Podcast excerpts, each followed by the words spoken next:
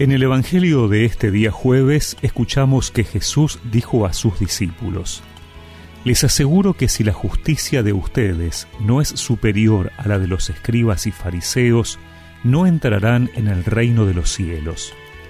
Ustedes han oído que se dijo a los antepasados, No matarás, y el que mata debe ser llevado ante el tribunal.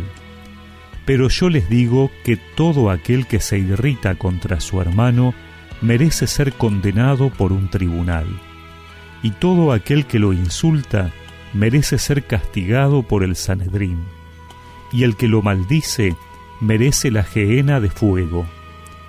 Por lo tanto, si al presentar tu ofrenda en el altar te acuerdas de que tu hermano tiene alguna queja contra ti, deja tu ofrenda ante el altar, ve a reconciliarte con tu hermano, y sólo entonces vuelve a presentar tu ofrenda.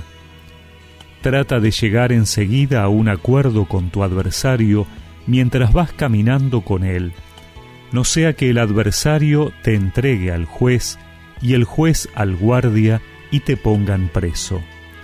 Te aseguro que no saldrás de allí hasta que hayas pagado el último centavo.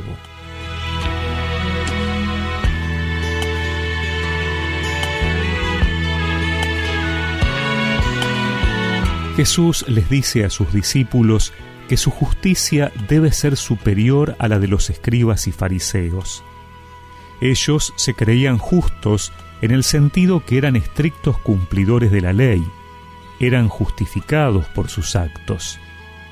Por eso, en la continuación del Evangelio de ayer, cuando Jesús decía que no había venido a abolir la ley sino a dar cumplimiento, hoy incluso dice que tienen que ser más cumplidores todavía. Pero el cumplimiento no es un apegarse a lo que está escrito haciendo una interpretación literal que regule algunas conductas exteriores solamente, sino que implica un compromiso de vida profundo, a partir del mandamiento del amor que establezca relaciones fraternas.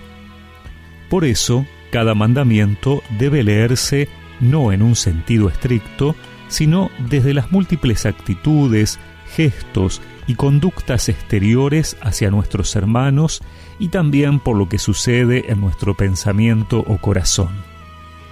Estar bien con nuestros hermanos incluso es condición necesaria en nuestra relación con Dios, precede nuestro culto a Dios, porque, como dice la primera carta del apóstol Juan, no podemos amar a Dios a quien no vemos, sino amamos a nuestros hermanos a quienes vemos.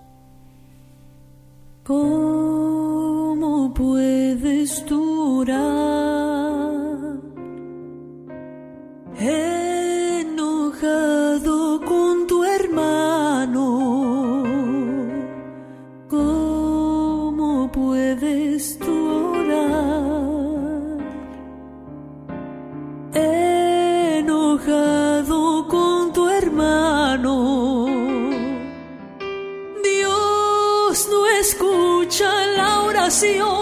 Dios no escucha la oración si no estás reconciliado.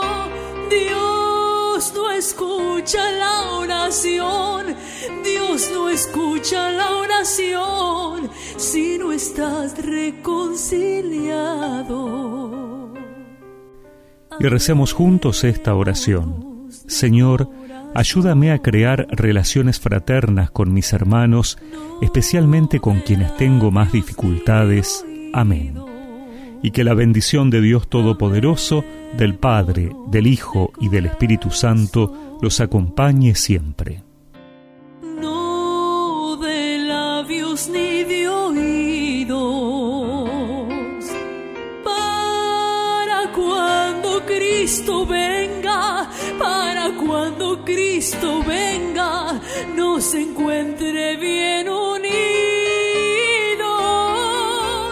Para cuando Cristo venga, para cuando Cristo venga nos encuentre bien unidos.